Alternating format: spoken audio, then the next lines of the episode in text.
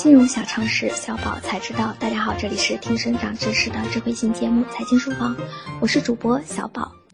王者荣耀、青蛙旅行这两个看起来完全不同的游戏，为何都能够迅速火爆、全民热捧呢？请听小宝为您讲解。我们常听到很多人说这是个娱乐至死的时代，有很多人如今不是沉醉在城市的灯红酒绿中，而是迷失在各种炫目的智能设备中。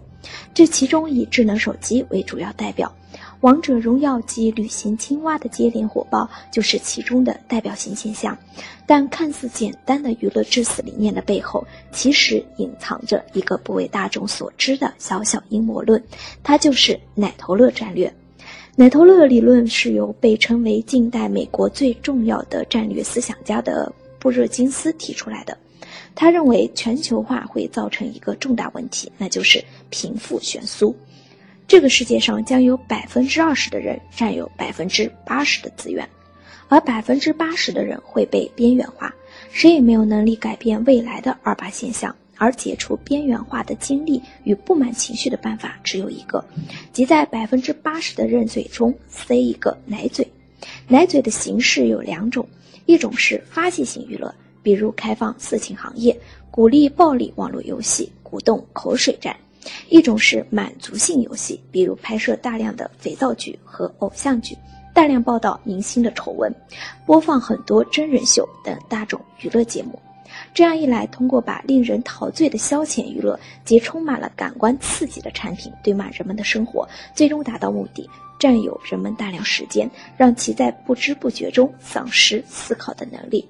此时，那些被边缘化的人只需要给他们一口饭吃。一份工作便会沉浸在快乐中，无心挑战现有的统治阶级，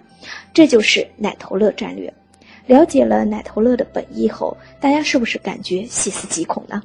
看着自己手机里面屡战屡败的青铜王者，还有躲草丛蹲树杈的非洲青蛙，有没有想立即卸载的冲动呢？别着急，我们也无需过度恐慌。肥皂剧也好，游戏也好，本身没有错，我们只需要克制自己，保持一颗自控的心，合理调节工作、学习和娱乐的时间比例，不要让发泄性娱乐和满足性娱乐塞满，让自己在这个喧嚣的世界中保持一颗清醒的。头脑和思考的能力，那么我们就可以完全避免被奶头乐战略所套路，而且适当游戏也有益放松情绪、提高工作效率嘛。那么如何能够快速高效的提高自己的知识储备，从而提高工作能力呢？给大家一个简单粗暴却有效的建议：